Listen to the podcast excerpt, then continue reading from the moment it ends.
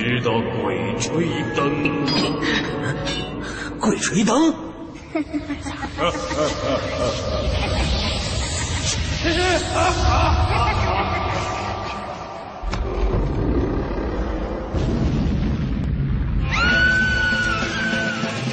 鬼吹灯，一个盗墓者的亲身经历。走过来吧，让我们一起踏上惊悚恐怖、变幻莫测的探秘寻宝路程，共同面对超越极限与想象力的挑战吧。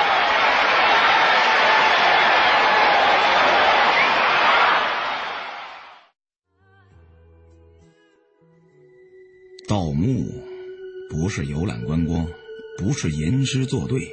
不是描画绣花，不能那样文雅，那样闲庭信步、含情脉脉，那样天地君亲师。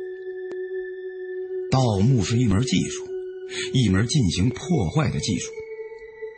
古代贵族们建造坟墓的时候，一定是想方设法的防止被盗，故此无所不用其极，在墓中设置种种机关暗器，消息埋伏。有巨石、流沙、毒箭、毒虫、陷坑等等，数不胜数。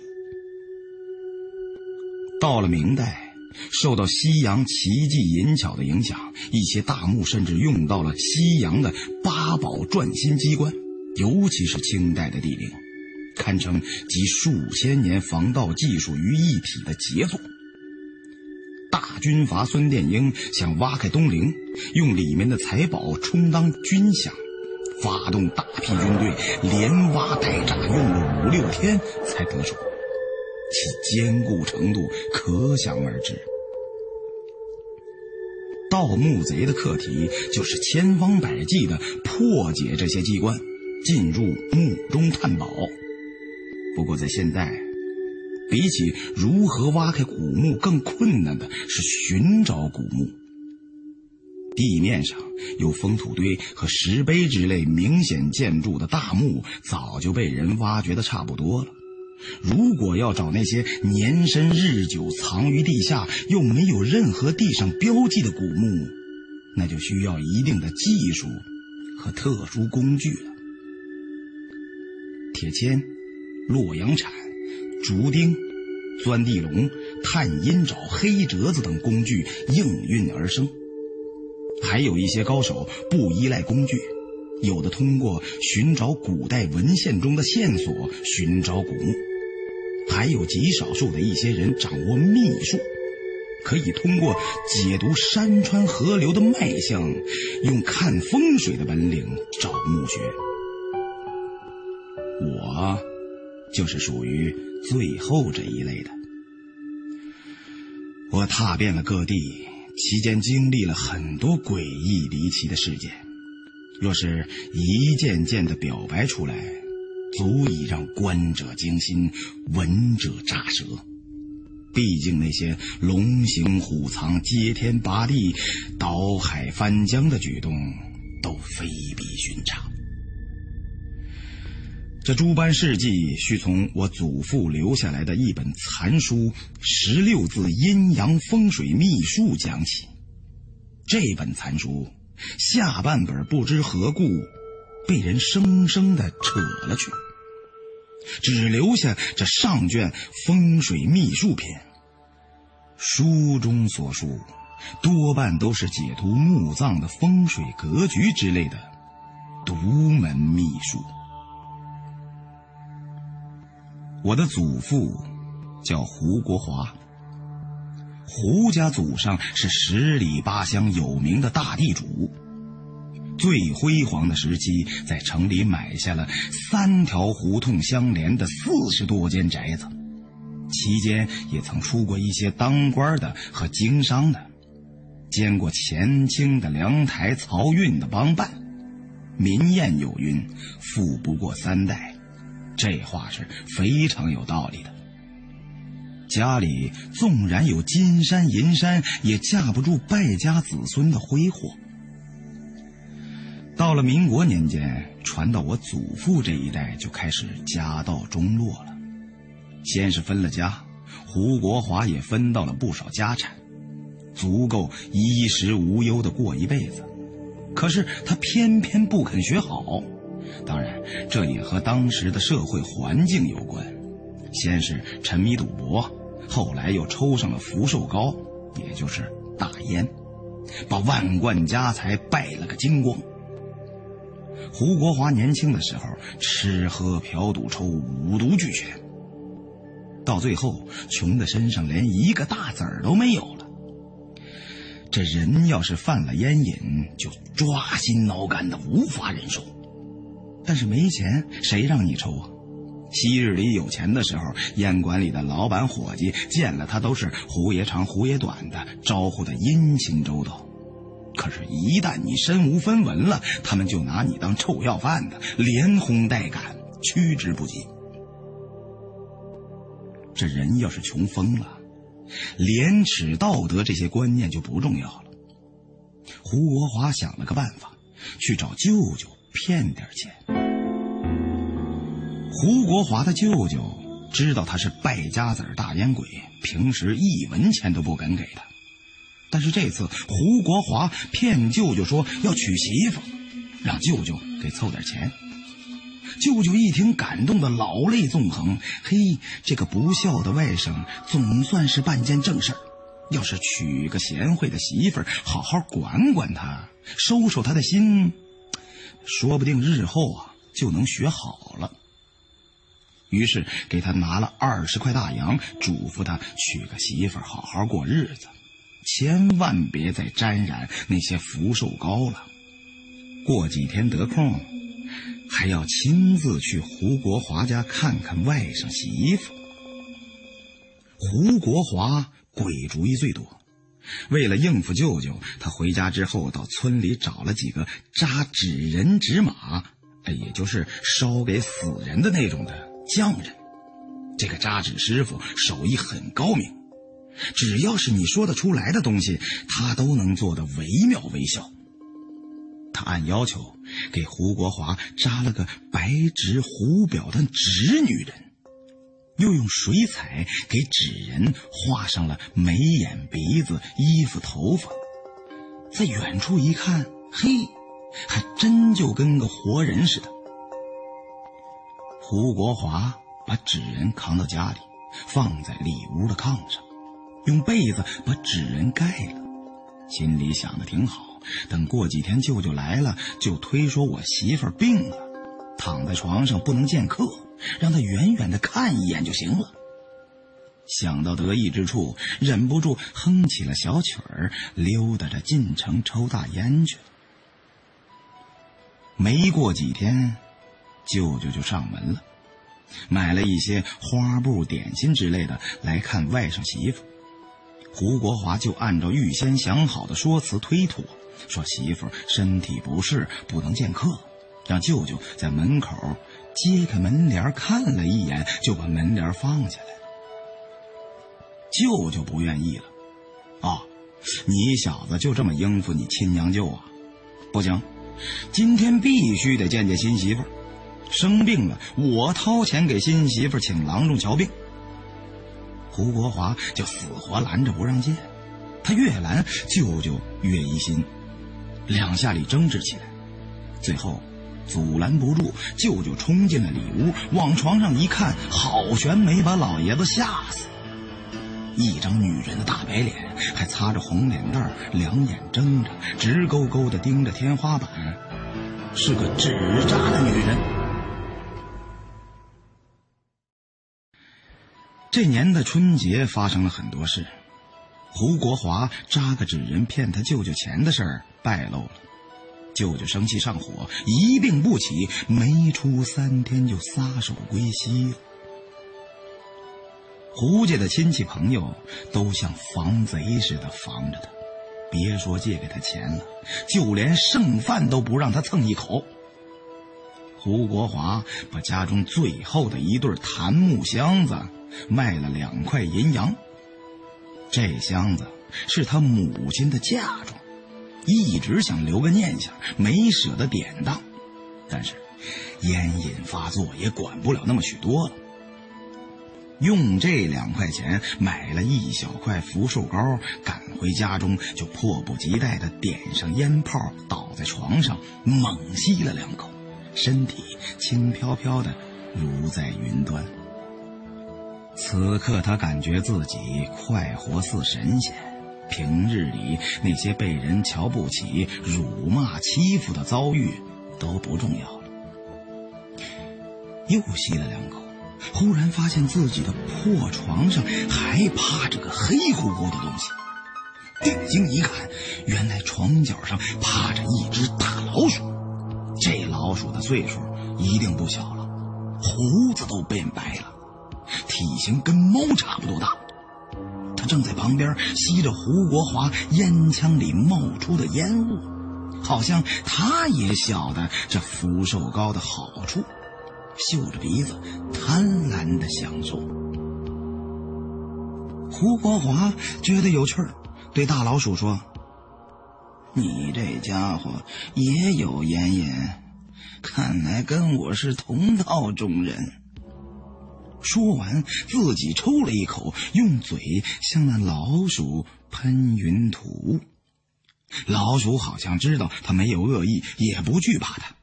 抬起头来，接纳喷向他的烟雾。过了半晌，似乎是过足了瘾，缓缓的爬着离开。如此数日，这只大老鼠每天都来同胡国华一起吸烟。胡国华到处被人轻贱，周围没有半个朋友，对这只老鼠惺惺相惜，颇有好感。有时候老鼠来的晚一点，这胡国华就忍着烟瘾等他。但是好景不长，胡国华家里就剩下一张床和四面墙了，再也没有钱去买烟土。他愁闷无策，叹息的对老鼠说：“老鼠啊，老鼠，今天我囊庆良局。”可再没钱买福寿膏了，恐不能与你长息此味。这言毕，唏嘘不止。老鼠听了他说话，双目炯炯闪烁，若有所思，反身离去。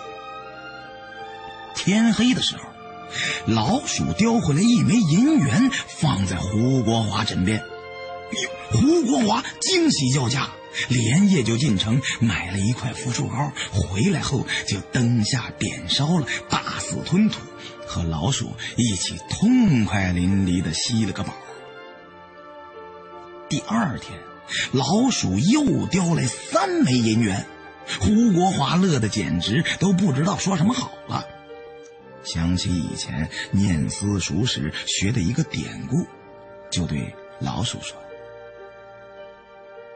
知管仲者，鲍叔牙是也。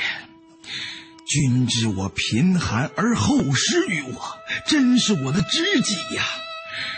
如不嫌弃，咱们就结为金兰兄弟。从此与这只老鼠称兄道弟，呼其为鼠兄。饮食与共，一起抽大烟，还在床上给他用棉絮摆了个窝，让老鼠也睡在床上。人鼠相安，不亚于莫逆之交。老鼠每天都出去叼回来银元，少则一二枚，多则三五枚。从此胡国华衣食无忧。多年以后，我的祖父回忆起来，总说这段日子是他一生中最快乐的时光。就这么过了多半年，胡国华渐渐富裕了起来。但不是有这么句话吗？发财遇好友，倒霉碰小人。也该着胡国华是穷命，他就被一个小人给盯上。村里。有个无赖叫王二杠子，他和胡国华不一样。胡国华至少曾经富裕过，怎么说也当过二十多年的胡大少爷。这王二杠子就没那么好的命了，从他家祖上八辈算起，都没穿过一条不漏腚的裤子。他看胡国华家业败了，幸灾乐祸，有事没事就对胡国华打骂侮辱，欺负欺负当年的胡大少爷，给自己心里找点平衡。可最近王二杠子觉得很奇怪，胡国华这穷小子也没做什么营生，家里能典当的都典当了，他家亲属也死的差不多了，怎么天天在家抽大烟呢？他这买烟土的钱都是从哪儿来的呢？说不定这小子做了贼了。我不如悄悄的盯着他，等他偷东西的时候抓了他，扭送到官府，换几块大洋的赏钱也好。可是盯了一段时间，发现胡国华除了偶尔进城买些粮食和烟土，基本上是足不出户，也从不跟任何人来往。越是不知道他的钱是怎么来的，王二杠子。就心里越痒痒。有天胡国华出去买东西的时候，王二杠子趁机翻墙头进了他家，翻箱倒柜的想找找胡国华究竟有什么秘密。突然发现床上有只大老鼠正在睡觉。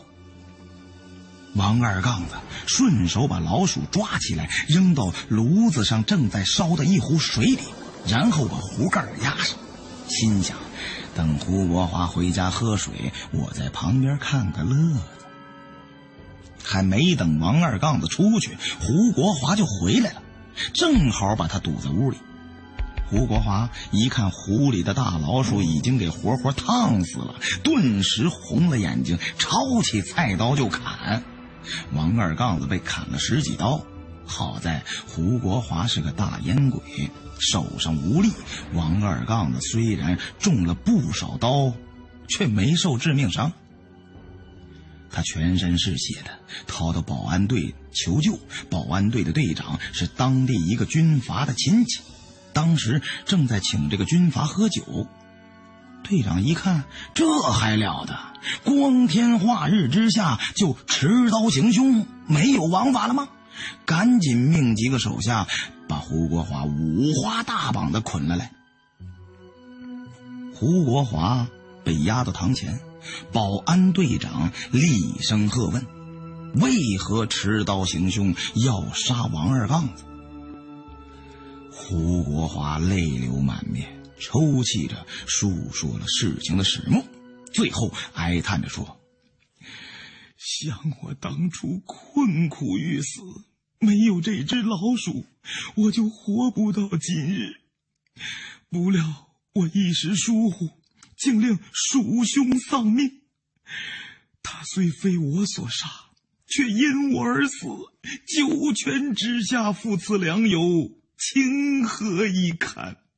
我一人做事一人当，既然砍伤了王二杠子，该杀该罚都听凭发落。只求长官容我回家安葬了我的鼠兄，就是死也瞑目了。还没等保安队长发话，旁边那个军阀就感叹不已的对胡国华说：“嗯，他奶奶的，不忘恩是人，不负心是义。对老鼠尚且如此，何况对人呢？”就念你仁义，又看你无依无靠，日后就随我从军，做个副官吧。枪杆子就是政权呐，乱世之中带兵的人说的话就是王法。军阀头子吩咐手下，把那个王二杠子用鞭子抽一顿，给胡国华出气，又放了胡国华回家安葬老鼠。胡国华用木盆盛殓了老鼠的尸体，挖了个坑埋了，哭了半日，就去投奔那个军阀头子了。常言说得好：“饿时吃糠甜如蜜，饱时吃蜜都不甜。”人到了穷苦潦倒之时，别人就是给你一碗粥、一块饼，也会感恩戴德。何况老鼠送给胡国华那么多的钱财？当然，老鼠的钱也都是偷来的。圣人说：“渴死不饮盗泉之水。”不过，那是至圣至贤之人的品德标准，古人尚且难以做到。何况胡国华这样的庸人？以前听说在房中吸烟，时间久了，屋内的苍蝇、老鼠也会上瘾。此言非虚。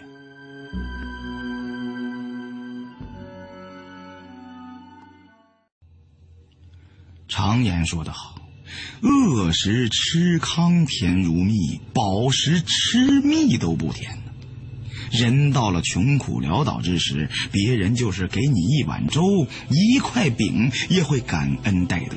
何况老鼠送给胡国华那么多的钱财？当然，老鼠的钱也都是偷来的。圣人说：“渴死不饮盗泉之水。”不过，那是至圣至贤之人的品德标准，古人尚且难以做到。何况胡国华这样的庸人？以前听说在房中吸烟，时间久了，屋内的苍蝇、老鼠也会上瘾。此言非虚。从那以后，胡国华就当了兵，甚得重用。然而在那个时代，天下大乱，军阀混战，拉上百十人的队伍就能割据一方。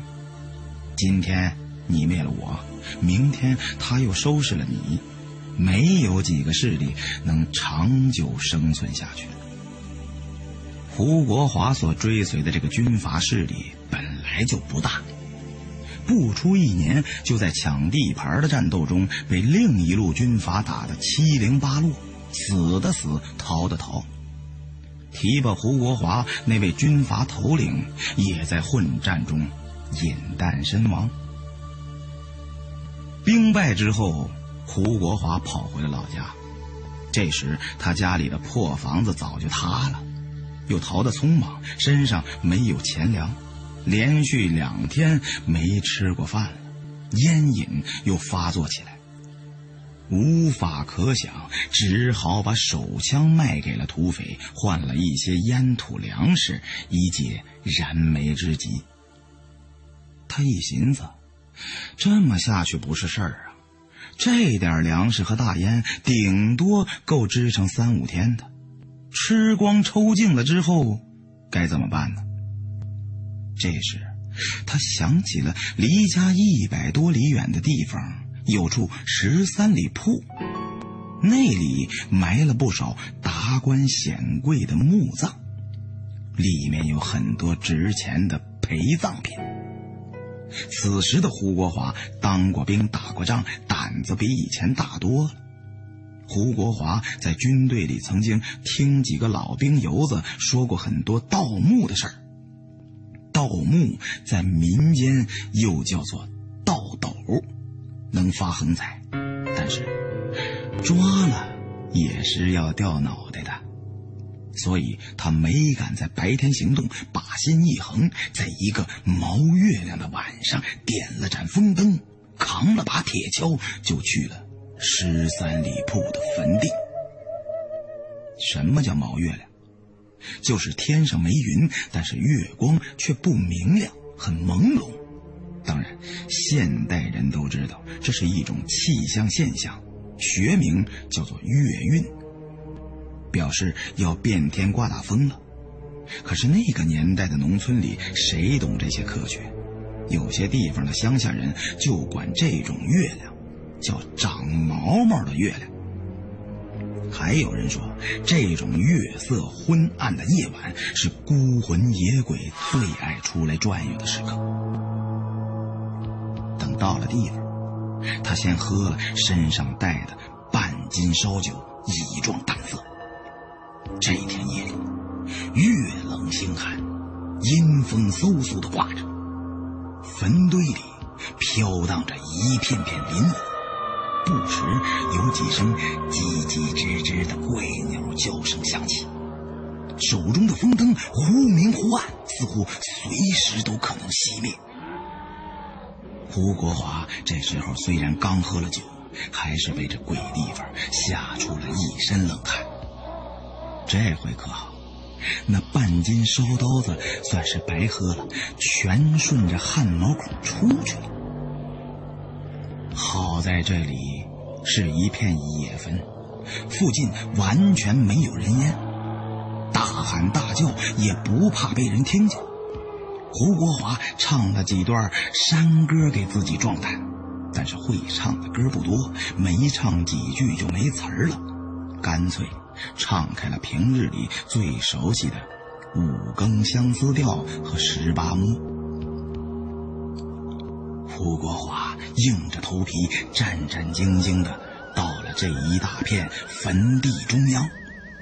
那里竟然有一座无碑的孤坟，在这一片荒坟野地之中，这座坟显得那么与众不同。这座坟除了没有墓碑之外，更奇怪的是，这坟的棺材没在封土堆下面，而是立着插在坟丘之上，露出多半截子。棺材很新。锃明瓦亮的走了十八道朱漆，在残月的辉映之下，泛着诡异的光芒。胡国华心中有些嘀咕：这棺材怎么这么摆着？真他娘的怪了，怕是有什么名堂。不过来都来了，不打开看看，岂不是白走这一遭？没钱买吃的，饿死是一死；没钱抽大烟，犯了瘾，憋死也是一死。那还不如让鬼掐死来的痛快。老子这辈子净受窝囊气了，他奶奶的，今天就豁出去了，一条道走到黑。打定了主意，抡起铁锹，把埋着棺材下半截的封土挖开，整个棺材就呈现在了眼前。胡国华是个大烟鬼，体力差，挖了点土，已经累得喘作一团。他没急着开棺，坐在地上，掏出身上带的福寿膏，往鼻子里吸了那么一点大脑受到鸦片的刺激，神经也亢奋了，一咬牙，站起身，用铁锹撬开了棺材盖子，里面的尸体。赫然是个美女，面目栩栩如生，只是脸上的粉擦得很厚，两边脸蛋子上用红胭脂抹了两大块，在白粉底子的衬托之下，显得像是贴了两贴红膏药。她身上凤冠霞帔，大红丝绸的吉祥袍。竟然是一身新娘子的装扮。这具女尸是刚埋进去的，还是埋了一段时间呢？这一片坟地早就荒废了，最近这些年哪里还有人来？难不成他变成了僵尸了？但此时，胡国华早就顾不上那么多了，他的眼睛里只剩下那关中女尸身上的首饰。这些金银宝石在风灯的光线之下诱人的闪烁着，还有放在他身旁陪葬的那些用红纸包成一桶一桶的银元，并有许多的金条，简直数不胜数。这回可发了大财了。胡国华伸手就去撸女尸手上佩戴的祖母绿宝石戒指，刚把手伸出去，忽然手腕被人抓住了。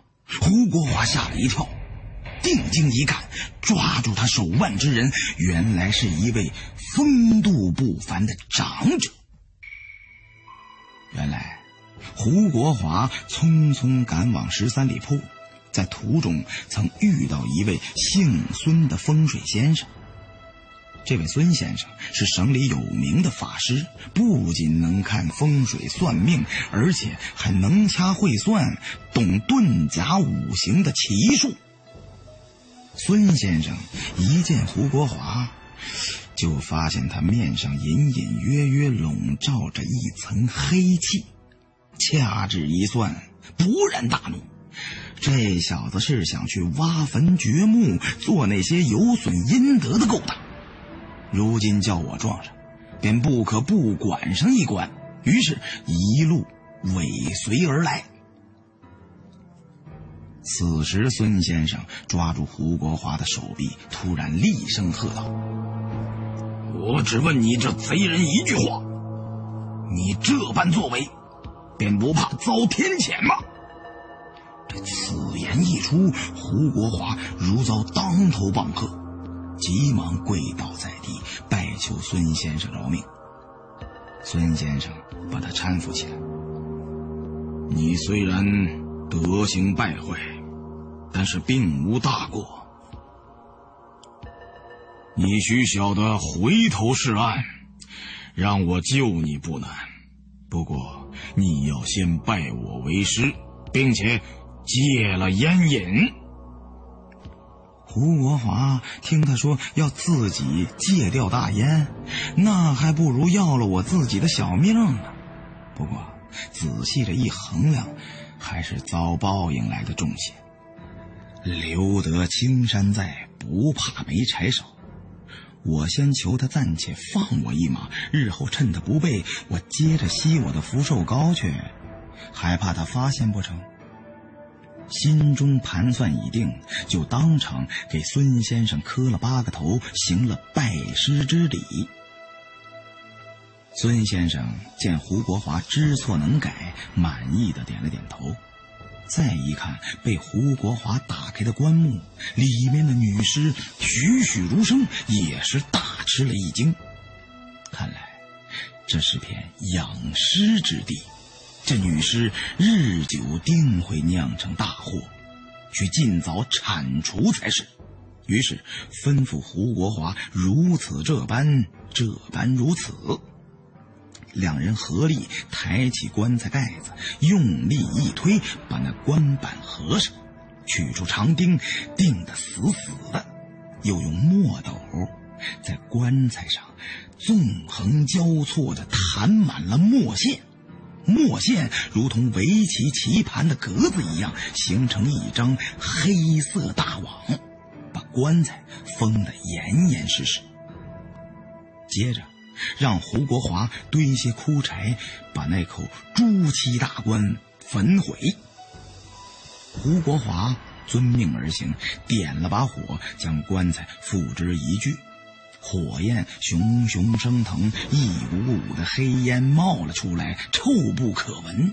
最后，终于烧成了一堆灰烬。胡国华这才想起，那棺中还有许多金银珠宝，跺脚叹息，悔之晚矣。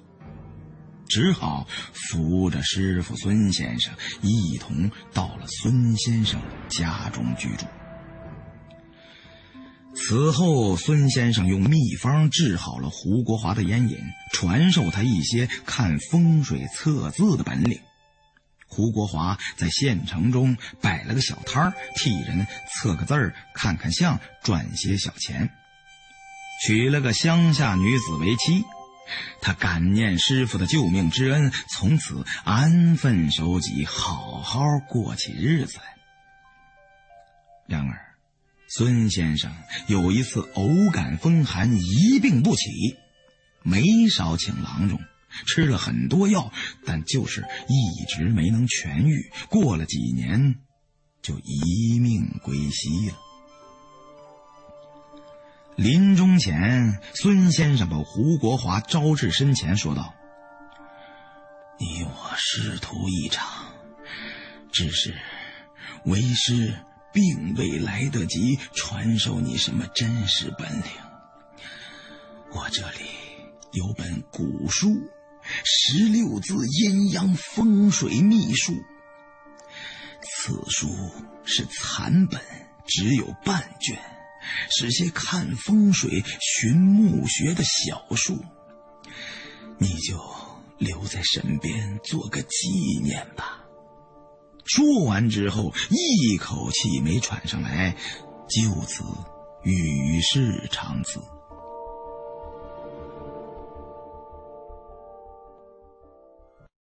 胡国华安葬了师傅，无事之时就研习孙先生留给他的这本残书，日积月累，也窥得些许奥妙。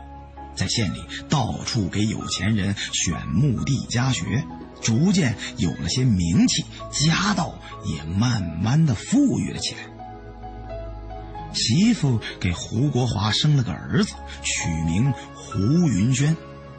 胡云轩在十七岁的时候到省城的英国教会学校读书，年轻人性格活跃，不受拘束。又接触了一些革命思想的冲击，全身热血沸腾，天天晚上做梦都在参加革命暴动，于是离家出走，投奔了革命圣地延安。此后，胡云轩参了军，一直到建国前淮海战役之时，已经当上了三野六纵的某团团长。渡江战役之后，随部队南下，把家也安在了南方。再后来，就有了我。我生的时间很巧，正赶上八一建军节，父亲就给我起名叫胡建军。结果上幼儿园的时候一看，一个班里有七八个叫建军的，重名的太多了。于是就给我改了个名，胡八一。我祖父胡国华说：“这名改的好，丹胡八万一统。”在我十八岁的时候，家里受到了冲击，我父母出身不太好，他们两口子都被隔离审查了。祖父也被拉出去当牛鬼蛇神批斗游街。他年岁大了，老胳膊老腿的，经不住折腾，没斗两回就去世了。他给别人看了一辈子的风水，为人选墓地，自己临终还是给火葬。世事就是这么的无常。我家里一共被抄了三遍，所有值钱的东西都被抄走了。祖父生前喜欢收藏古董，这些古玩不是被砸就是被抄，一件也没保全。最后唯一剩下的，就是一本我祖父留下的残书，他让我把书用油布包了，藏在公共厕所的房顶上，才得以幸免。文革时的年轻人有三个选择：一是参军，这是最好的去处；一是锻炼人；二是将来转业了能分配工作；其次是留在城里当工人，这也不错，可以赚工资。最倒霉的就是那些没门路、没关系或者家里受到冲击的这些年轻人，只能上山下乡去插队。你要说我选第四条路，哪儿都不去，我就在家待着，行不行啊？那也不行。当时没有闲人这么一说，人人都是社会主义的螺丝钉，都有用处。你要在家待着，居委会的、学校的、知青办的，就天天走马灯似的来动员你。不过，有些人坚持到了最后就不去插队，你能把我怎么着？最后，这样的人也都留在城里，还给安排工作了。有的事儿就是这样，说不清楚，越活越糊涂，永远也不知道规则是什么。而潜规则又不是每个人都明白的。当时我太年轻，也不知道上山下乡具体是怎么回事反正我这种家庭出身，想参军是肯定没指望，留在城里也没人给安排工作，不插队也没别的地方可去。我一想，插队就插队吧，我就当是广阔天地练红心了。反正是离开家，要插就插得越远越好。我们这里的大部分人都选择去云南、新疆插队，我选择了去内蒙。跟我一起的还有我一哥们王凯旋，他比平常人白一些、胖一些，所以外号叫胖子。我们插队去的地方叫岗岗营子。这地名我以前连听都没听说过。坐火车离开家的时候，没人来送我们。比起那些去部队参军的热烈欢送场面，我们这些知青离家的情景，有些凄惨悲壮。我随身只带了那本藏在公共厕所房顶的十六字阴阳风水秘术。我不知道这是一本什么书。只不过，这是家里唯一一样保留下来的东西。我想带在身上，等到想家的时候，拿出来看看也好。虽说是内蒙，其实离黑龙江不远，都快到外蒙边境了。居民也以汉族为主，只有少数的满蒙两族。我们这一波知青总共有六个人，四男两女，一到地方就傻眼了，周围全是绵延起伏的山脉和一望无际的原始森林，出了屯子，走上百十里地也看不见半个人影。这里根本不通公路，更别说通电了，在这地方，点个油灯都属于干部待遇了。使手电筒相当于现在住总统套房，在城里完全想象不到。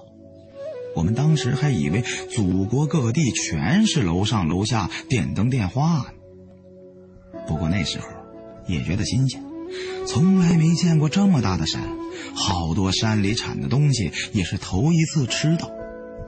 这附近的山比较富，山货很多，河里还可以捞鱼。倒不愁吃不饱饭。后来回城后，听到他们去陕西插队的说，他们那儿才叫真苦呢。几年里压根儿没见过一粒像样的粮食。知青的活儿不太重，因为这地方靠山吃山，农作物种的不多。夏天的晚上，我们轮流去田里看庄稼，因为怕被野兽啃了。所以每天晚上得有一两个人在庄稼地里过夜。山里的庄稼地不像华北平原那样千里青纱帐，而是东一块西一块，哪里地平就在哪里开一块田，所以晚上要经常出去走动。这天夜里，正赶上我和胖子搭伴，胖子在草棚里睡觉，我出去转了一圈。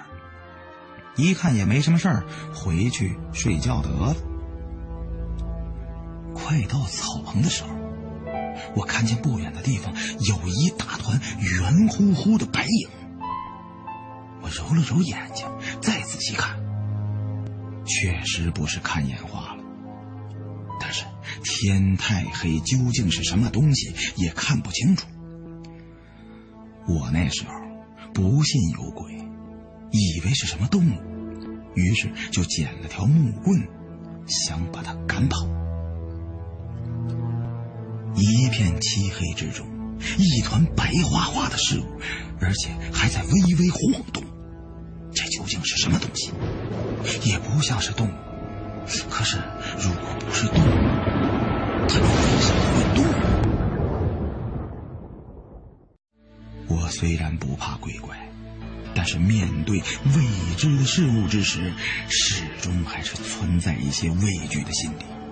不敢抡棍子直接去打。我手中这根棍子，其实就是从地里随手捡来的粗树枝。我用树枝轻轻捅了捅那堆白生生的东西，很软。突然，在黑暗之中听见胖子大叫：“干什么？胡八一，你用树枝捅我屁股干什么？”一场虚惊。原来是胖子白天吃了不干净的果子，晚上闹肚子，蹲在那里放毛，黑夜里就他的大白屁股显眼。第二天早上，胖子还不依不饶的要我对他进行补偿，自称昨晚被吓得死了一百多万脑细胞。我就说。哎，就你那大脑能有那么多脑细胞吗？我跟你都是穷光棍接受了最高指示来农村接受很有必要的贫下中农再教育。你想让我拿什么补偿你？啊，我可跟你提前说，作为你亲密的革命战友，我的全部家当就只剩下现在身上穿的这最后一条裤子。你总不会要我拿这条裤子补偿你吧？胖子满脸坏笑着说：“呃，那那倒不用。我昨天晚上在团山子那片老林里见到一个非常大的蜂窝，你跟我去把蜂窝捅了，咱们弄点蜂蜜冲水喝，还可以用蜂蜜跟燕子他爹换兔子肉吃。燕子。”是个姑娘的名字，他爹是村里有名的老猎人，我和胖子都住在他家里的知青点他们父女两个经常进山打猎，时不时的请我们吃野味儿。我们一直觉得总吃人家的好东西，这有点过意不去。但是我们穷，没什么东西可以用来还请燕子妇女。于是我们就决定弄些蜂蜜回来送给燕子。两人都是急脾气，说干就干。以前在城里，我和胖子都是全军区出了名的淘气大王，捅个蜂窝不算什么。比起这厉害十倍的勾当，也是经常耍的。我怕迷路，就找燕子借了他的猎犬。这是条半大的小狗。它是燕子自己养起来的，燕子给小狗起了个名字，叫栗子黄，还一直没舍得带它出去打猎。见我们要去团山子玩，就把猎狗借给了我们。团山子离我们村的直线距离不算远，但是由于没有路，翻山越岭走了半日才到。这片林子极大。村里的人曾警告过我们不要进去，说里面有人熊出没。我们见过村中有个只有半边脸的男人，小时候就在这里遇到了人熊，好在燕子他爹及时赶到，开枪惊走了人熊，才把他救了下来。但是脸还是被人熊舔了一口。人熊的舌头上全是道生的肉刺，一舔就舔掉一大片肉。他的左脸没有眼睛、耳朵，鼻子和嘴也是歪的，都四十多岁了，还讨不到老婆。村里的老人们说起他的事儿，都要流眼泪的。我们虽然胆大，也不敢贸然进入原始森林。胖子所说的那个蜂巢，是他跟村里人去采松子油的时候，在森林边缘发现的，就在林子边靠近一条小溪的树上。不过，出乎意料的是，这蜂窝太大，比我们以前捅过的那些加起来还要大。从远处看。就像是树上挂了一头没有四肢的小牛犊子，里面黑压压的巨大遮风飞来飞去，嗡嗡声震耳欲聋。我说小胖，你他妈的就坑我吧！这是蜂窝吗？这简直就是一颗马蜂原子弹呐！这要是捅炸了还得了？胖子说：“没错，要是普通的蜂窝，嗯，还用得着找你啊？我自己我就顺手解决了。嗯，怎么样？嗯，你敢不敢干呢？”我说：“这算什么呀？我们的队伍是不可战胜的，连美帝国主义的飞机坦克咱都不怕，能怕几只小蜜蜂？全是他奶奶的纸老虎！干他娘的！今天咱们吃定蜂蜜了。”话虽如此说，却不能蛮干，稍有失误就会被马蜂活活蛰死。这种蜂如此巨大，肯定是有毒的。不用多，挨这么一两下就完了。刚好旁边有条小河，这就叫天助我也。我先拿出一块饼子，掰了两块，喂栗子黄吃了，让它远远的跑开。然后各自把带来的军大衣穿上，戴上了狗皮帽子，扎上围脖，戴上手套，帽子前面遮了一块找女知青借的透明纱巾。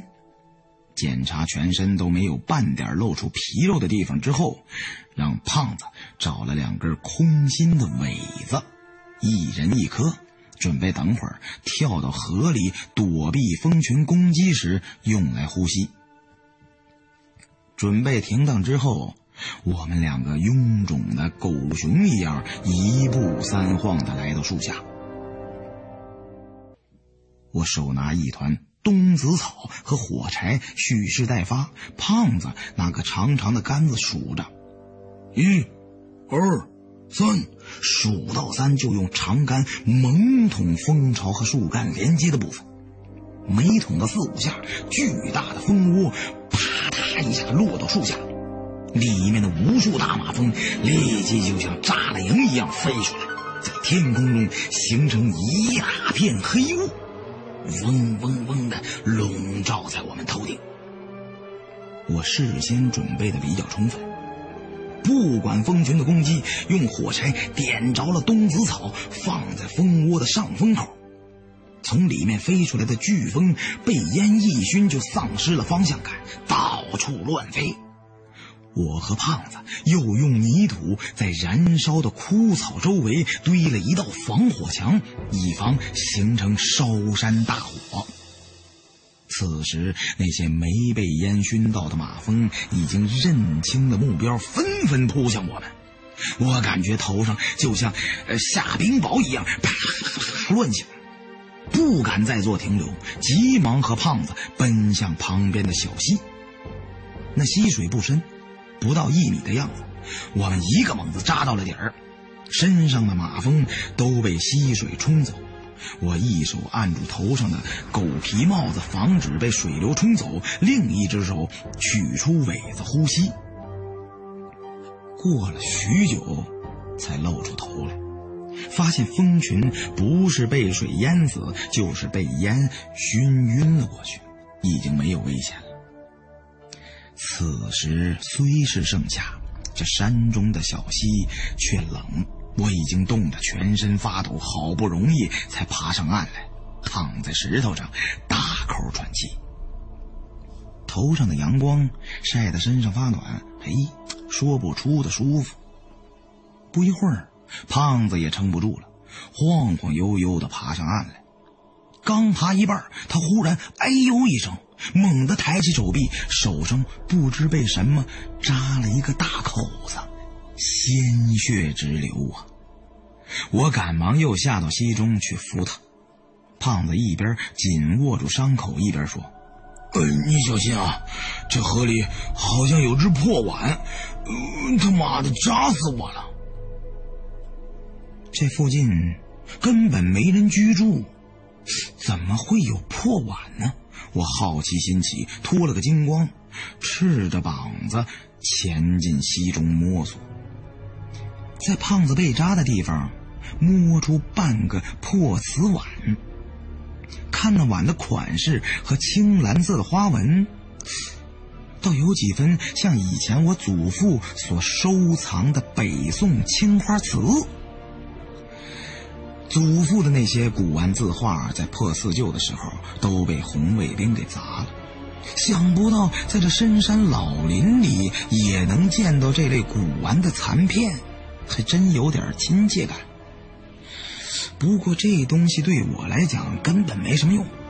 我一抬手，把这半个破碗远远的扔进了树林里。胖子也把湿透了的衣服扒了个精光，胡乱包了包手上的口子，又跳进溪中。我们俩洗了个澡，然后把衣服鞋袜一件一件的晾在溪边的鹅卵石上。我大声呼哨，招呼栗子黄回来。只见栗子黄从远处跑了回来，嘴里还叼了只肥大的灰色野兔。不知这只倒霉的兔子是怎么搞的，竟然会撞到栗子黄这只还在实习期的猎犬口中。我一见有野兔，大喜之下抱着栗子黄在地上滚了几圈，真是条好狗。我从蜂巢上掰了一大块沾满蜂蜜的蜂房奖励他。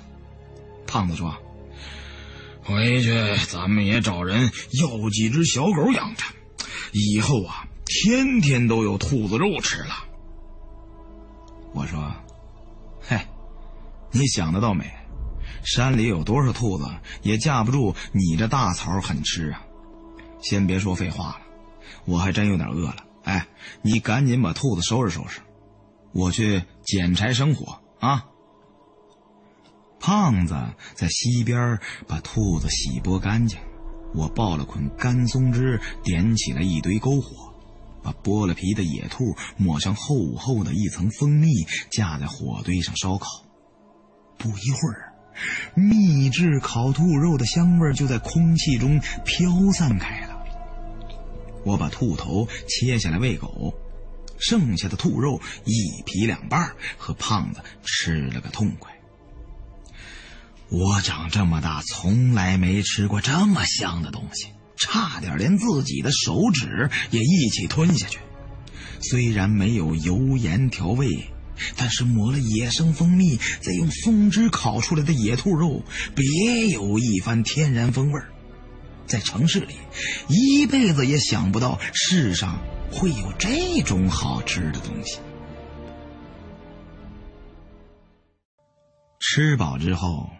眼见天色不早，衣服也干得差不多了，就用粗树枝穿起了巨大的蜂窝。两人一前一后的抬了，高唱着革命歌曲回村。天大地大，不如我们大家决心大；爹亲娘亲，不如共产党的恩情亲。这才真是边敲金凳响，齐唱凯歌还。唯一不太协调的，就是在我们嘹亮的革命歌声之中，还夹杂着栗子黄兴奋的叫声，这使我觉得有点像电影里的鬼子进村的气氛。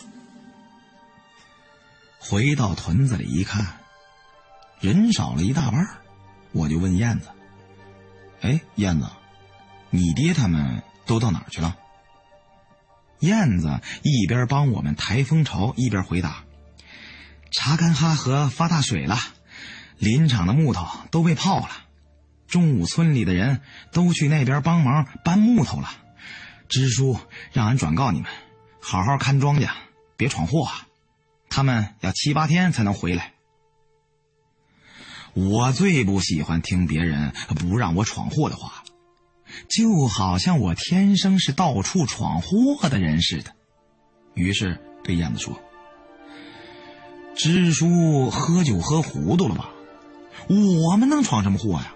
我们可都是毛主席的好孩子。”燕子笑着说：“你们还不惹祸呀？”打你们城里这几个知青来了之后，这村里的母鸡都让你们闹腾的不下蛋了。我们一起的另外两个男知青也去了林场，只剩下我和胖子，还有另外两个女知青。我们因为出去玩没被派去林场干活，觉得很幸运。把蜂蜜控进罐子里，足足装了十多个大瓦罐。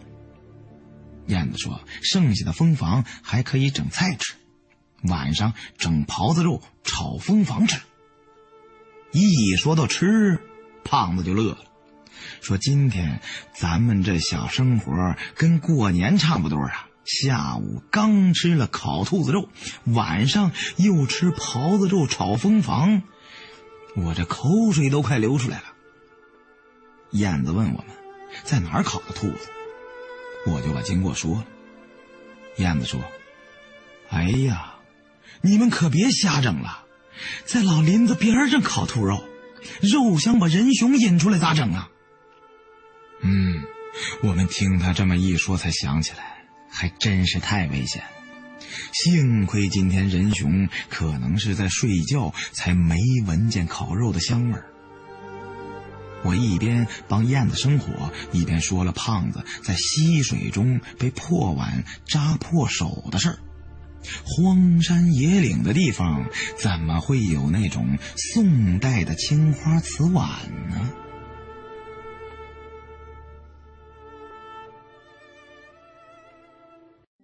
我一边帮燕子生火，一边说了胖子在溪水中被破碗扎破手的事。荒山野岭的地方，怎么会有那种宋代的青花瓷碗呢？燕子说。那一点都不新鲜，咱们村里姑娘出嫁，哪家都有几个瓶瓶罐罐的做陪嫁，都是从河里捞出来的。我越听越觉得奇怪，河里还能捞古董？燕子也从床底下翻出两个瓷瓶让我看，不是河里长的，都是从上游冲下来的。咱村附近这几条河的源头都在喇嘛沟的牛心山，听老人们讲，那山是埋了也不知是辽国啊、金国的哪个太后的墓穴，里面陪葬的好东西啊，老鼻子去了，好多人都想去找那个墓，但是不是没找着，就是进了喇嘛沟就出不来了。喇嘛沟那林子老腻了。我爹就曾经看见过沟里有野人出没，还有些人呢说那牛心山里闹鬼。反正这些年呢是没人敢再去了。说话间已经夜幕降临，燕子把饭菜做得了，胖子去叫另外两个女知青来吃饭，结果刚去就和其中一个叫王娟的一同气喘吁吁的跑了回来。我忙问他出了什么事儿。王娟喘了半天才说清楚，原来和他一起的那个女知青田小萌家里来信，说是他母亲得哮喘住院了，病得还挺严重。田小萌听人说喇嘛沟里长的菩萨果对哮喘有奇效，就一个人去喇嘛沟采菩萨果了，从早晨就去了。一直到现在天黑也没回来，我脑门子青筋一下子跳起来多高！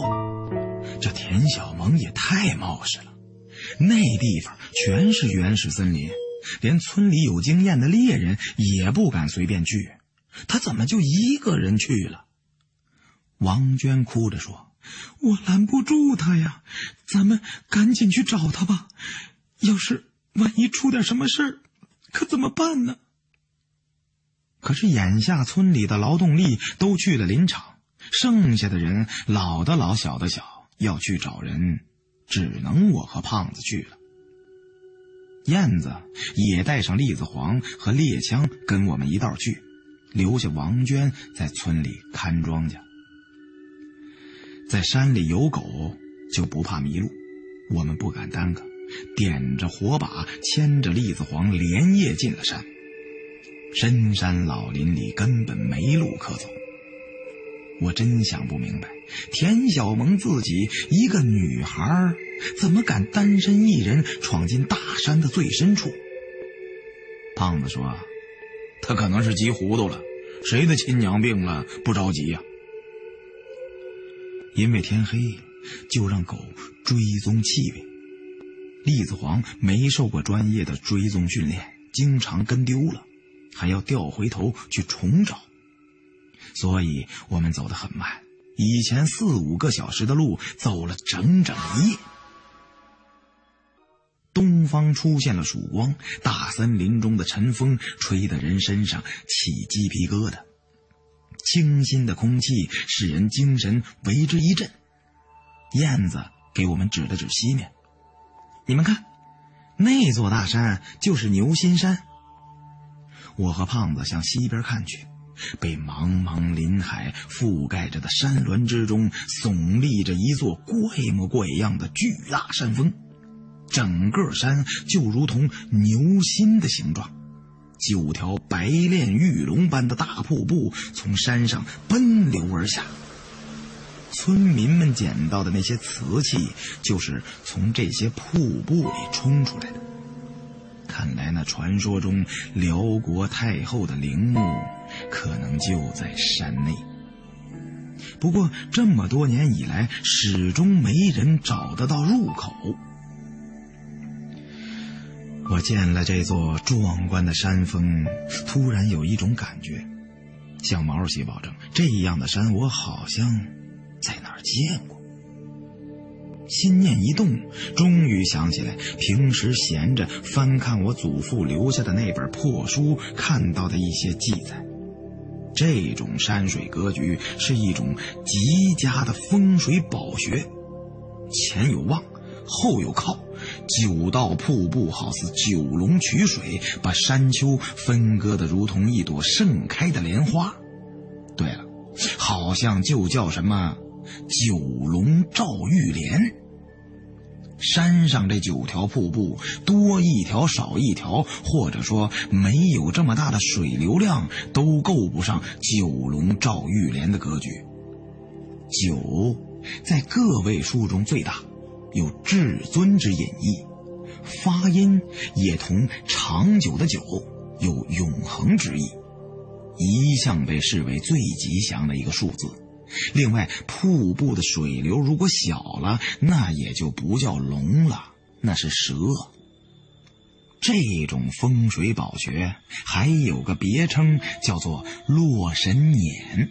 按书中所说，最适合的就是在这种地方安葬女性。如果安葬了男子，其家族就要倒大霉了。这时我心中隐隐约约有种感觉，我祖父的那本十六字阴阳风水秘术，并不是什么乱七八糟的四旧，书中的内容确实是言之有物的。回去之后还要再好好读一读。不过我并不觉得这种风水术有什么实用价值。中国自古以来有那么多的帝王将相，哪一个死后随便找地方埋的？朝代更替、兴盛衰亡的历史洪流，岂是祖坟埋的好不好能左右的？燕子指着牛心山前的山谷说：“这就是有名的喇嘛沟，传说啊，里面有野人。”到了晚上还闹鬼呢。胖子望了望山谷中遮天蔽日的原始森林，皱着眉头说：“田小萌要是进了喇嘛沟，肯定会迷路。咱们只有三个人一条狗，想找他可真是有点不太容易。”我看他们俩有点泄气，就为他们打气说：“哎，共产唯物主义者们。”就不应该相信世界上有什么鬼，不管是鬼还是野人，让我碰见了，就算他倒霉，我要活捉他几只，带到北京去送给毛主席。毛主席见了一定很惊讶。胖子和我一样，都是军人家庭出身，血液里天生就有一种天不怕地不怕的遗传因子。他听了我这么说，也来精神了，摩拳擦掌的准备进攻。只有燕子忧心忡忡。他作为本地人，从小到大听了无数关于这条喇嘛沟的可怕传说，自然就有一种先天养成的畏惧心理。不过，现在救人要紧，只能把那些抛在脑后了。三人先后坐下来吃了些干粮，整点装备。我们一共有两杆猎枪，这两支枪是燕子和他爹打猎时用的，一把是三套筒，另一把是鄂伦春人常用的台牙子。这两种枪都很落后，全是钱塘庄田的火药枪，近距离杀伤力很大，但是射击三十五米开外的目标，威力和精度便难以保证。也就是打个野兔、狍子之类的还算好使。我六岁起就被我爹带到靶场玩枪，解放军的制式长短枪械我用的都很熟。但是，这种钱塘碎发猎枪，我一点都没有把握能控制住。胖子和我的经验差不多，我们商量了一下，猎枪我和燕子各拿一支，胖子拿一把砍柴的砍刀。准备停当之后，三人就一头扎进了喇嘛沟的密林之中。在喇嘛沟里。比起传说中的野人和山鬼，最真实又直接的威胁来自人熊。人熊虽然和黑瞎子同样都是熊，但是人熊喜欢人力行走，故得此名。人熊体积庞大，皮糙肉厚，猎人们只有成群结队并带有大批猎狗的时候，才敢攻击人熊。如果一个人带着一把破枪在原始森林中和人熊遭遇，几乎就等于被判死刑了。在林子里走了大半日，牛心山上九道大瀑布的流水声轰隆隆的越来越大，眼瞅着喇嘛沟已经走到了尽头，就快到牛心山脚下了。人熊野人。都没碰到，更没见到田小萌的踪影。胖子累得一屁股坐在地上，不行了，实在走不动了。燕子说：“那咱们就先歇会儿吧。栗子黄好像也寻不到田小萌的气味了。哎，这可咋整啊？要是找不到他……”支书和我爹他们回来，还不得把我骂死啊！我也累得够呛，拿起水壶咕咚咕咚灌了几口，对他们两个人说：“哎，田小萌许不会是让人熊给吃了吧？再不然，也有可能是被野人抓去做了压寨夫人了。”我们正在一边休息一边闲扯。忽听栗子黄冲着密林深处狂叫了起来。猎犬都是血统优良的好狗，它们不在极其危险的情况下，绝不会如此狂叫。我问燕子：“狗怎么了？是不是发现有什么野兽？”燕子脸色惨白：“快下树，是人熊！”我一听说是人熊，急忙三下两下爬上一棵大树，低头一看，燕子正在用力拖着胖子的屁股。胖子不会爬树，吃力的抱着树干，一点一点往上蹭。我赶紧又从树上溜了下来，和燕子一起拖胖子的屁股。胖子好不容易爬上了最低的一个大树杈，满头大汗的趴在上面说：“我。”这树他妈的太高了！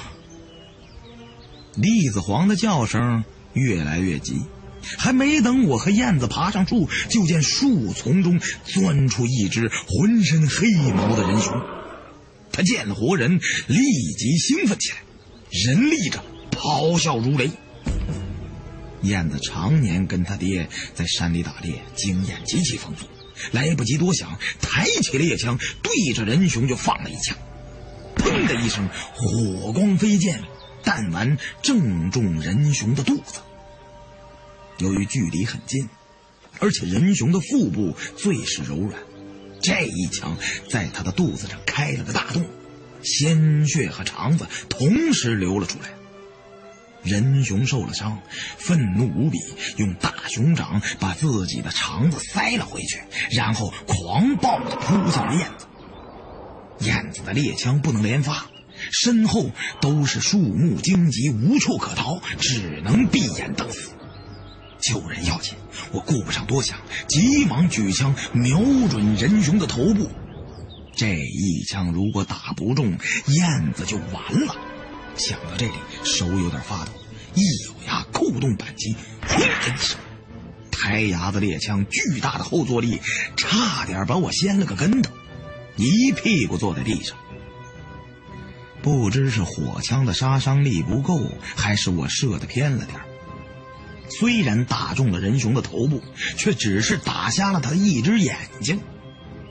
这一枪虽不致命，却把燕子救。仁雄瞎了一只眼，满脸都是鲜血，眼眶上还挂着半个眼珠子。他变得更加疯狂，丢下燕子不管，径直朝我扑来。这时，栗子黄从后面狠咬仁雄的后腿，仁雄扭过头去要抓栗子黄。栗子黄很机警，见仁雄转身，便远远跑开，对仁雄呲着牙挑衅。就这么缓的一缓，我和燕子都抓住了这救命的十几秒钟时间，分别爬上了大树。仁雄受伤也不轻，在山中连老虎都怕他三分，哪儿吃过这么大的亏呀？想去抓栗子黄，但是又没有猎犬跑得快，想要咬人，我们又爬上了大树。他在树下转了几圈。虽有一肚子邪火，而一时竟不知该如何是好，暴跳如雷，仰天狂吼，声震山。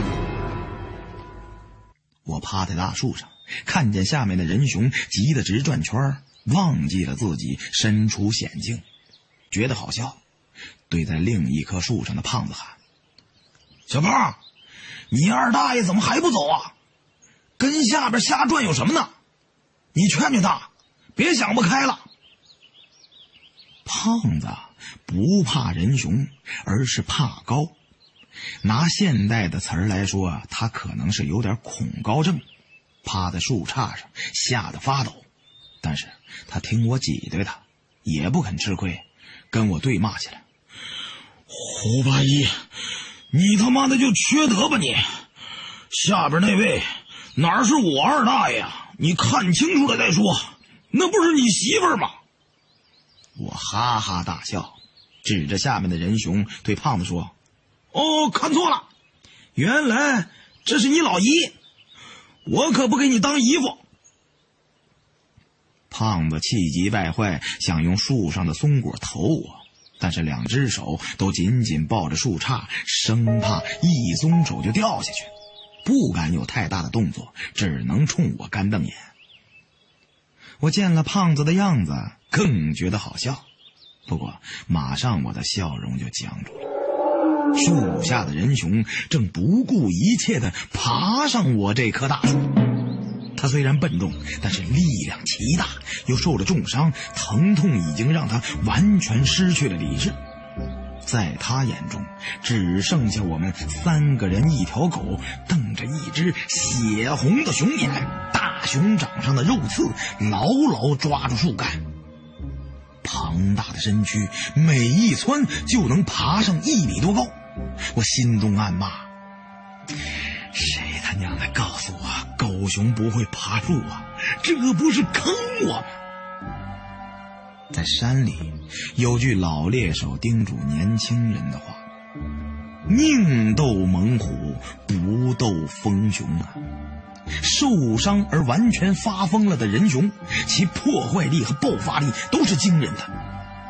我大惊失色，哪里还有心思跟胖子开玩笑？心中不停的盘算着怎么样的脱身。这时，燕子给我提了个醒：“快！”快装铁砂，打他的另一只眼！我这才想起来背在身后的猎枪，连骂自己没用。又往大树顶端爬了一段，解下扎裤子用的武装带，把武装带拴在一只足能承受我体重的大树杈上，用一只手抓着猎枪挂住重心，腾出另一只手往猎枪里装填火药，把牛角桶里剩下的多半桶火药都装进了台牙子的枪管。仁雄爬得很快，离我越来越近。燕子和胖子都为我捏了一把冷汗。我尽量只把注意力放在手中填装猎枪的动作上，不去想下面爬上来的人群。装完火药之后，就是压铁砂，用铁通子把火药和铁砂用力夯实。我的鼻洼鬓角全是汗水，这种猎枪真麻烦。在大东北的大森林里，有多少猎手就是因为没有一把快枪而失去了宝贵的生命！这时候，我要是能有一把五六式半自动步枪，就算再来他两三只人熊也不在话下，哪怕有支手枪也好。就在我完成装铁砂火药并替换完火绒火石的那一刻。人熊的爪子已经够到了我的脚，人熊爬得很快，离我越来越近。就在我完成装铁砂火药并替换完火绒火石的那一刻，人熊的爪子已经够到了我的脚。我连忙缩脚，顺势把枪口倒转向下，正对着人熊的脑袋开了一枪。这一枪，因为火药放的太多，烟火升腾，把我的脸熏得一片黢黑。火枪是凭借火药喷射的力量激发铁砂，但是角度太低，使得压在枪筒里的铁砂松动了，没有发挥出应有的威力，而且是单手抵近射击，后面没有支撑点，如此近的距离还是打得偏了。没击中他的头部，只是把仁雄的肩膀打得血肉模糊。仁雄从十几米高的树上掉了下去，重重地摔在了地上。地上都是极深的枯枝败叶，再加上他皮肉厚实，从高处跌下，并没有对他造成多大伤害。仁雄爬了起来，这次他不再爬树了。像一辆重型坦克一样，嗷嗷怪叫着，用肥大的躯体猛撞大树，震得树上的松叶松果雨点般的纷纷落下。还好我用武装带把胳膊挂住，才不至于被震下去。我有点担心这棵大树不够粗壮结实，再被人熊撞几下就会齐根折断。想不到我今日要死在深山老林之中了，死到临头不能丢了面子，得拿出点革命者大义凛然的劲头来，让胖子和燕子好好看看我老胡绝不是孬种。于是扯开喉咙，对着燕子、胖子二人喊道：“看来我要去见马克思了，对不住了，战友们，我先走一步。”给你们到那边占座位去了，你们有没有什么话要对革命导师说的？我一定替你们转达。胖子在十几米外的另一棵大树上对我喊：“老吴同志，你放心去吧，革命事业有你不多，没你不少。你到了老马那边，好好学习革命理论啊！听说他们总吃土豆炖牛肉。”你吃的习惯吗？我回答道：“咱干革命的什么时候挑过食啊？小胖同志，革命的小车不倒，你只管往前推啊！红旗卷起，农奴挤，黑手高悬，霸王鞭，天下剩余的那三分之二受苦大众都要靠你们去解放了。我就天天吃土豆烧牛肉去了。”燕子急得哭了出来。这都什么时候了，你们俩还有闲心扯犊子？赶快想点办法呀！正当我们无计可施之时，仁雄却不再用身体撞击大树了。他停了下来，坐在地上，呼呼喘粗气。原来，仁雄流了很多血，又不停的折腾，虽然蛮力惊人，但也有用尽的时候。这回，他从狂暴中冷静了下来，学了个乖，以逸待劳，坐在树下跟我们耗上了。栗子黄也见识了人熊的厉害。不敢再靠近人熊撕咬，远远的蹲在一边。他也很饿，但是出于对主人的忠诚，不肯自己去找吃的。燕子心疼自己的狗，打个口哨，让栗子黄自己去找东西吃。栗子黄这才离开。三个人趴在树上商议对策，但是思前想后，实在是没什么可行的办法。现在下树应天，手中只有老式火枪，无疑是自寻死路。村里的大部分人都不在，也别指望着有人来救援。为了不掉下树去，只好各自用裤带把身体牢牢附在树干上，看看最后谁能耗过谁吧。如此一来，就形成了僵局。这种情况对在树上的三个人最为不利。刚才一番惊心动魄的人熊搏斗已经耗尽了我们的力气，现在已经快到晚上了，我们三人都是两天一夜没有合眼了。白天只吃了几个棒子面饼子，又饿又困，怕是到不了明天早晨就得饿昏过去，掉下大树。此情此景，让我想起了一句主席的诗词：“敌军围困万千重，我自岿然不动。”不过山下没有旌旗在望，只有仁雄守候啊！就这么胡思乱想的，不知不觉中，我昏昏沉沉的趴在树干上睡着了。也不知过了多久。感觉胃中饥饿难忍，一阵阵的发疼，就醒了过来。只见天空繁星密布，残月如钩，已经到了深夜时分，整个森林中都静悄悄的。借着月光一看，树下的人熊已经不在了，不知他是什么时候离开的。树枝浓密。我看不清燕子和胖子还在不在树上，就放开喉咙大喊：“燕子，小胖，你们还在树上吗？”连问了几声，喊声在夜的山谷间回荡，那二人却没有半点回应。我虽然胆大。但是，一想到只剩下自己一个人独自在原始森林之中，不禁有些发毛。心想：这两个家伙也太不够意思了，怎么把我给忘了？走的时候竟然不叫我！我在树上又喊了两声，还是没有动静。我焦躁起来，环视四周，发现前面不远处。有一片灯光闪烁的地方，没想到在这种地方竟然有人居住。他们两个是不是也看到灯光，到那边找人去了？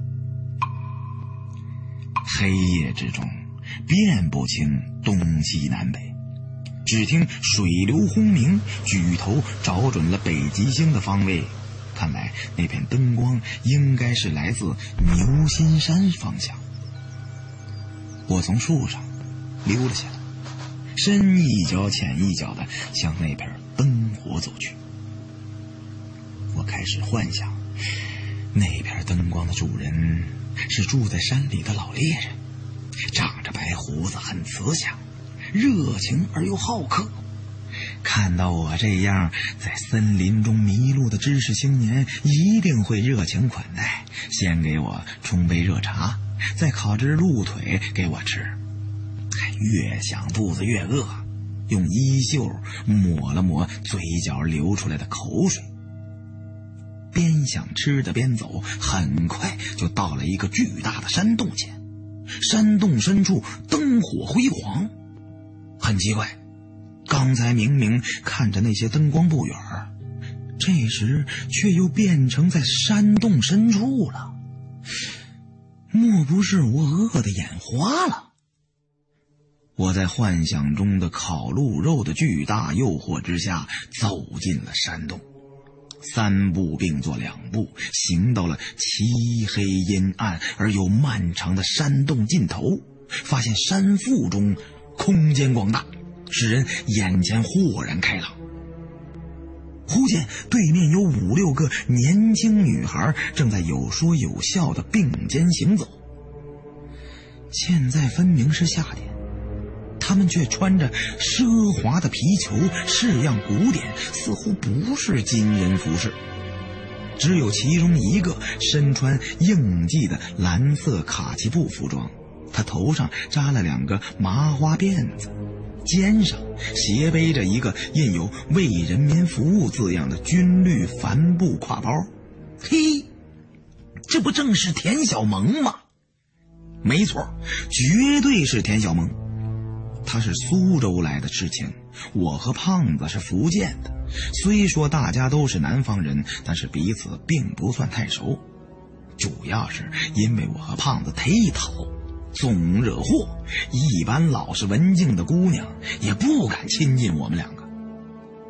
不过，在这奇怪的山洞之中见到熟人，心里多多少少就有了底。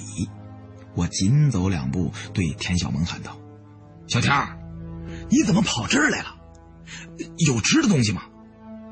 田小萌扭头一看是我，就朝我招了招手，示意让我走近。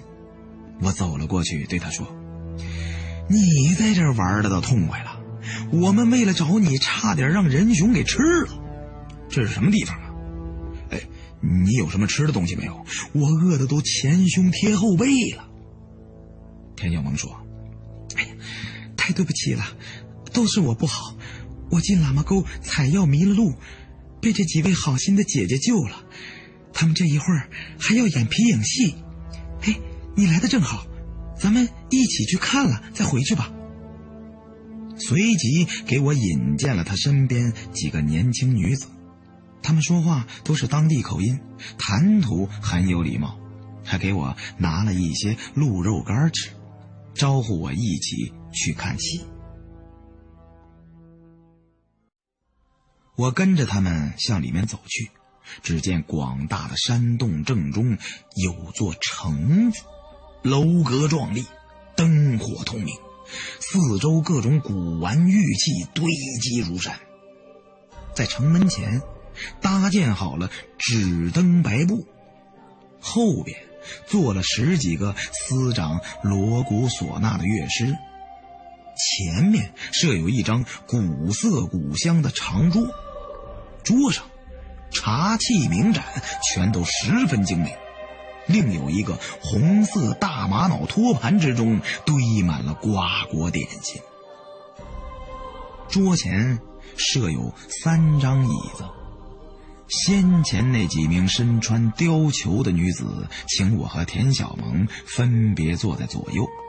居中的椅子虚设，似乎尚有一位重要人物要来。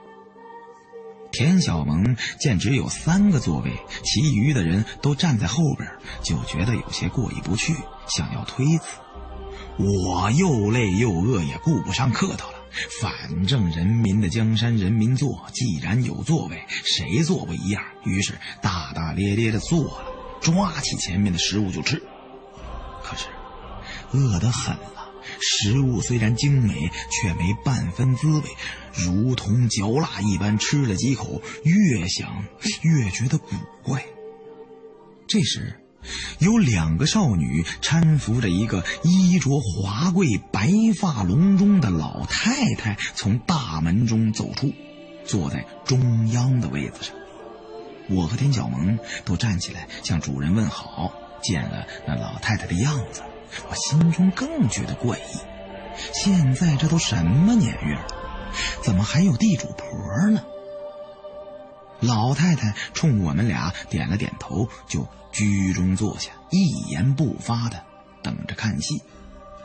身后站立服侍的年轻女子一拍手，戏班里的乐师、傀儡师听见号令，一齐卖力演出。这皮影戏起源于汉唐时期，又别名灯影戏，是一门在民间很受欢迎的艺术。以驴皮镂刻出戏文中的人物动物，由艺人在白幕之后伴着锣鼓器乐的点子唱词操纵，发展至今已有不下数百出的整套戏目。不过，这种艺术形式在文化大革命中自然受到波及，被批判为宣扬才子佳人、帝王将相的大毒草。哪里还有人敢再演绎？我万万没想到，今天竟然在此得以一见。在那个文化生活为零的时代里，真是太吸引人了。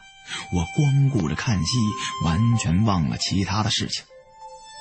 皮影戏所演的各出大戏，都是极精彩的剧目。先演了一出《太宗梦游广寒宫》。又开始演狄青夜夺昆仑关，戏台上刀光剑影、兵来将往，精彩纷呈。再加上鼓乐催动起来，令观者不由得连声喝彩。我看得心惊神摇，口中干渴，就伸手去拿桌上的茶杯喝水。无意间看了身旁的老太太一眼，只见她也正自看得眉开眼笑，边看边去桌上的果脯点心食用，咀嚼食物的样子十分古怪，两腮鼓动，如同老猿猴，一缩一缩的。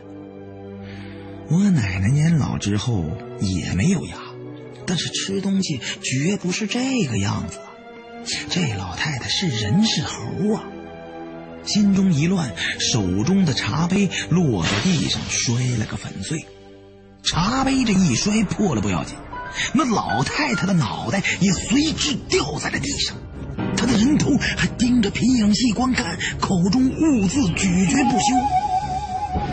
老太太手下的侍女急忙赶到近前，把她的人头恭恭敬敬地捧了起来，又给她安到身子上。我心中大惊，一把拉起田小萌，就向山洞外边跑。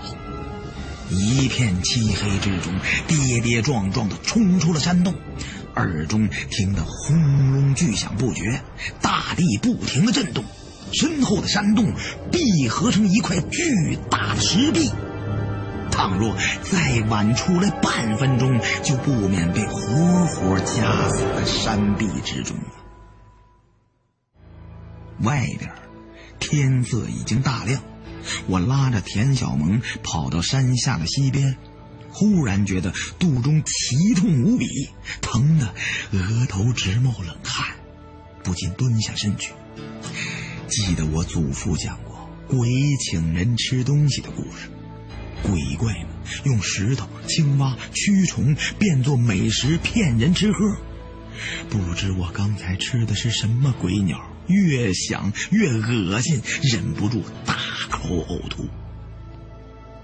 痛苦中，依稀见前面走来两个人，前边的那个姑娘有些眼熟，嘿，原来是燕子。我见到她才感到安心，眼前一黑，晕了过去。等我醒来的时候，已经是三天之后了。那天，燕子和胖子一直在树上待到天亮。树下的人熊失血过多，已经死了，只是到处都找不见我的踪影。最后，在河边发现了昏迷不醒的我和田小萌。我这三天一直处于昏迷状态，发了四十几度的高烧。胖子跑了百十里地的山路，请来了县里的医生给我治病。我体格健壮，总算是醒了过来，而田小萌始终没有意识。只好通知他的亲属把他接回家去疗养了。至于后来他怎么样了，我们都不太清楚。我把我的遭遇和燕子的爹讲，他告诉我，山里有个传说，那位太后死的时候，活埋了很多民间诸般杂耍的艺人做陪葬。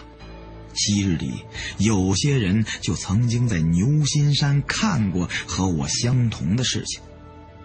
不过这些事儿，在我的记忆中模模糊糊。有时候我自己都不太敢确定真的发生过，大概只是做了一场梦吧。我的知青生活只过了多半年，但是留下的回忆终身都不会磨灭。一九六九年春节，轮到我回家探亲，我的命运又发生了一次巨大的转折。一九六九年那年的春天，中国政府的高层因为感受到国际敌对势力的威胁，不断进行战略上的重新调整，军队扩编，备战备荒，深挖洞，广积粮，群众们积极进行防核、防化、防空袭的三防演练。我回城探亲的时候，有人告诉我内部消息。我父母的问题很快就将得到组织上的澄清，证明我祖父不算地主，他的成分是中农，所以他们被释放出来是迟早的事。这时，由于解放军大量征兵，我父亲以前的一位老战友让我当了后门兵入伍。我爹的战友陈叔叔是军分区的参谋长。当年第九兵团入朝参战，冰天雪地的盖马高原，十几万志愿军合围了美军最精锐的海军陆战队第一师，美军航空兵投掷了大量航空炸弹、凝固汽油弹，把深夜的天空都照成了白昼。冒着美军钢铁弹幕组成的火力屏障，志愿军像潮水一般发动了一波又一波的冲锋。在那场残酷的战役中，我爹冒着零下二十几度的低温，把身受重伤的陈叔叔从死人堆里背了出来。到了救护所的时候，两人的身体被身上的血水冻在了一起。护士用剪刀剪破了皮肉才分开。他们之间的友谊，已不能用生死之交四个字来衡量。而且我父母的历史问题也快要解决了。现在安排老战友的儿子参军，对一个分区参谋长来说，不是什么难事。陈叔叔问我想当什么兵种的兵，我说想当空军。听说飞行员伙食好，陈叔叔笑着给了我一个脑杯儿。战斗机哪有那么容易开的？你小子给我到野战军去，好好锻炼几年，等提了干，再把你调到军区机关来工作。我说回机关工作算了吧，我还是愿意留在基层部队办公室待不惯。想回岗岗营子和小胖、燕子他们告别，但是时间上不允许，就给他们写了一封信，心中觉得挺过意不去的。自己去部队当了兵，留下好朋友在山沟里插队，怎么说也有点不能同患难的感觉。不过，这种感觉我三个月以后就没有了。那时候。我才知道，在山里当知青有多么舒服。我被征兵办安排到了一支即将换装为装甲师的部队中，没想到阴差阳错，刚在新兵训练营苦熬了三个月，中央军委一纸命令，这支部队就被调往了青藏高原的昆仑山口六十二道班兵站。全师改编成工程兵部队。其实这件事儿说起来也不奇怪。当时的情况是，全国的部队都在挖洞搞人防建设，各种洞，防空的、弹药储备的、战略隐蔽的等等等等，全军几乎没有不挖洞的部队。所不同的是，我所在的部队由业余挖洞转变成职业挖洞。我们的任务是一级机密。要在昆仑山的深处建设一座庞大的地下战备设施。虽然没有明确告诉士兵们这个设施的用途，但是稍微有点脑子的人都应该能够猜得到。部队中有保密条例，所以大伙平时从不谈论这件事。也有传闻说，完成了这次工程任务，我们还要被编回到野战军的序列当中。昆仑山口，也称昆仑垭口，海拔四千七百六十七米，在地质学的角度上来讲，属于多年冻土荒漠地貌，是由古代强烈腐蚀的复杂质变岩构成。我们师从上到下，除了会挖战壕之外，对土木工程建筑施工一无所知，所以部队里派来了很多的工程师、技术员指导工作，对指战员们进行了为期五个月的强化培训。我所在的一个班就作为先遣小分队，率先向南，经过不动泉，进入茫茫昆仑山的最深处。我们的任务是去寻找适合施工的隐蔽地点。不动泉位于昆仑河北岸，又名昆仑泉，花岗岩板围成了池壁。池中清澈的泉水万年不停地喷涌而出，即使严寒的冬季也从不封冻，谁也不知道泉眼下面通向哪里。上级传达了纪律，命令士兵不许在这里洗澡，因为当地藏民视不动泉为神泉，时常对泉水膜拜。以前西藏刚解放的时候，进藏大军途经此地，那时候还没有发布这些规定。有三名战士在泉里洗澡，都给淹死在了泉眼里。死因据说是因为泉水中含有大量的硝磺。他们的墓就安在离这儿不远的兵站，我们小分队最后的补给站也设在那里。终于进入了昆仑山，几乎所有的人都产生了严重的高原反应，人人的脸都憋得发紫，目光也变得模糊。我们个个都似乎产生了幻觉。巍巍昆仑的千秋万壑，如同一条条滚滚向前的银灰色巨龙。而我们这支十多个人组成的小分队，在这雄浑无际的山脉之中，还不如一只只小小的蚂蚁。我在行军的路上，想起了祖父传下来那本书。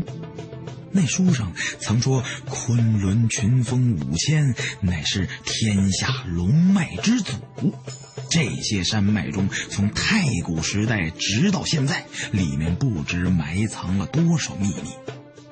相传，西藏神话传说中的英雄格萨尔王的灵塔和通往魔国的大门，都隐藏在这起伏的群山之中。”先遣队的任务是找到合适的施工地点，随行的还有两名工程师和一个测绘员，一名地质勘探员。弃车之后，在山里行进了整整两天。第二天的黄昏，大家扎下了帐篷休息。千云密布的天空上飘起了零星的雪花，看来。到晚上会有一场大雪降临。那四名工程技术人员都是戴着眼镜的知识分子，其中还有一个女的。他们远没有适应高原的恶劣环境，趴在帐篷里喘着粗气，听了声音都让人替他们的小身子骨担心。领队的连指导员和班长卫生员三个人忙着给他们倒水发药，劝他们吃点东西。越不吃东西，越会觉得缺氧。士兵们身体强壮，入伍的时候都经历过新兵营每天十公里武装越野的磨练，适应环境的能力很强。这时候基本上都已经稍微适应了缺氧的环境。战士们用特制的白煤球燃料点燃了营火，围在一起取暖，吃煮的半熟的挂面和压缩饼干。因为海拔太高，水烧不开，挂面只能煮成半熟。和我混得比较熟的几个战友是东北黑龙江的大个子，藏区入伍的藏族兵嘎娃。和只有十六岁的吉林通信兵小林，我们几个三口两口吃完了面条，喘着粗气休息。感觉在高原上吃一顿饭所使的力气，简直超过了在平原上的武装越野行军了。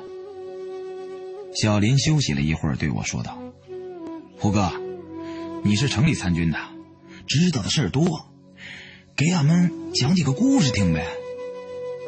大个子也随声附和。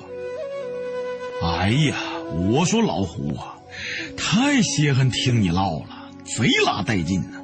反正一会儿还得整啥玩意儿班务会，也不能提前休息，先给同志们唠一段呗。嘎娃汉话说的不利索，但是能听明白。也想说什么，张了半天嘴，愣是没想起来该怎么说，干脆只对我一挥手。我估计他那意思大概是：“你讲吧，我也听听。”我吐着舌头说：“空气这么稀薄，你们怎么还这么大精神头啊？”得了，既然同志们想听，我就先白话一段。等会儿开班务会的时候。班长给我穿小鞋，你们可得给我帮忙说情啊！我为什么这么说呢？因为我们班长啊，看我不太顺眼。他是从农村入伍的，跟小媳妇似的，在部队熬了五年才当上了个小小的班长。他特别看不惯我这种高干子弟的后门兵。班里一开会，他就让我发言。抓住我发言中的漏洞就批评我一大通，几乎都形成固定的规律了，把我给气的，就别提了。但是我讲点什么好呢？我看过的书加起来不到十本，其中毛选四本，语录一本，字典一本，红日算一本，青年禁卫军也算一本。可是这些都给他们讲没了。嗯，还有本风水秘术，我想他们也听不明白。我搜肠刮肚的，总算想起来上山下乡时从田小萌那儿借来看的一本书，那是一本在当时很流行的民间传说手抄本。这手抄本的内容以梅花党的事迹为主。也加入了不少当时社会上的奇闻异事，其中有一段一百张美女皮的故事，给我留下印象特别深。这个故事的开始是发生在一辆由北京开往南京的列车上，女大学生赵萍萍回南京探亲，就是搭乘这趟列车。坐在他对面的乘客是一名年轻英俊的解放军军官，两人有意无意之间就聊了起来。赵萍萍被这位年轻军官的风度和谈吐倾倒了，在交谈中还得知他家庭环境很好，受过高等教育。赵平平甚至开始幻想着自己嫁给对方。不知不觉之中，火车就抵达了南京站。军官请赵平平在火车站附近的饭馆里坐一坐，吃饭的时候，军官去打了个电话，回来后拿出一封信，托付赵平平帮忙送到他在南京的家里，因为他自己有紧急任务要先赶回部队，所以先不能回家了。赵萍萍毫不犹豫地答应了。随后，二人依依不舍地分别。第二天，赵萍萍去军官的家里送信，接待她的是一位老妇人。老妇人把信取出来读了一遍，然后热情地把赵萍萍请到家中，给她倒了杯茶。赵萍萍喝了几口茶，和老妇人闲谈几句，突然感觉眼前金星乱转，一头晕倒在地。一桶冰凉刺骨的冷水浇醒了赵萍萍，她发现自己赤身裸体的被绑在一条拨人凳上，墙壁上挂满了人皮，周围站着几个人，正是那老妇人和她手下的几名彪形大汉。老妇人把那封信拿到赵萍萍眼前，让她看，信上只有一句话。送来第一百张美女皮，敬请查收。老妇人冷笑着说道：“你死到临头了，让你死个明白。我们都是潜伏的特务，剥女人的人皮是为了在里面添装炸药，一共要准备一百张人皮。”今天终于凑够数了，说着取出一把叉利刀，交给其中一个手下。叉利刀是专门剥皮用的特制刀。那大汉用刀在赵萍萍头顶一割，在他惨叫声中，我刚说到兴头上，就被走过来的二班长打断了。都别说了，都别说了，胡八一，你又在胡编乱造啥了？现在咱们班开班务讨论会了，你那小嘴儿不是喜欢说吗？咱们这次就让你先发言，中不中嘞？我站起身来，来了个立正，学着班长的口音回答道：“不中，不中，咋又是俺嘞？”轮也该轮到那个嘎娃子说一回了，人人平等才是社会主义的原则嘞。二班长说：“小胡同志，咋就你怪话多嘞？俺让你不要学俺说话，俺是班长，俺让你说你就说，不要谈啥绝对平均主义了，中不中哎？”我看了看周围几个战友。他们一个个都一本正经的坐着等我发言，嘎娃趁班长不注意，还冲我吐了吐舌头。这几块料太不仗义了，现在只能自己给自己找台阶下了。呃，报告班长，今天咱们讨论什么内容啊？啊，你还没说呢，你不说让我怎么发言呢？这时，指导员走了过来。指导员李健三十多岁，中等身材，是很斯文的一个人，是十多年的老兵了。他对待官兵很好，没什么架子，走过来对大家说：“同志们在开会呢，我也来听一听。”二班长赶紧给指导员敬了个礼，指导员摆摆手说：“你们继续，别因为我影响了你们的讨论。”二班长水平很低，见指导员在旁边就显得特别紧张，也不知道该说什么。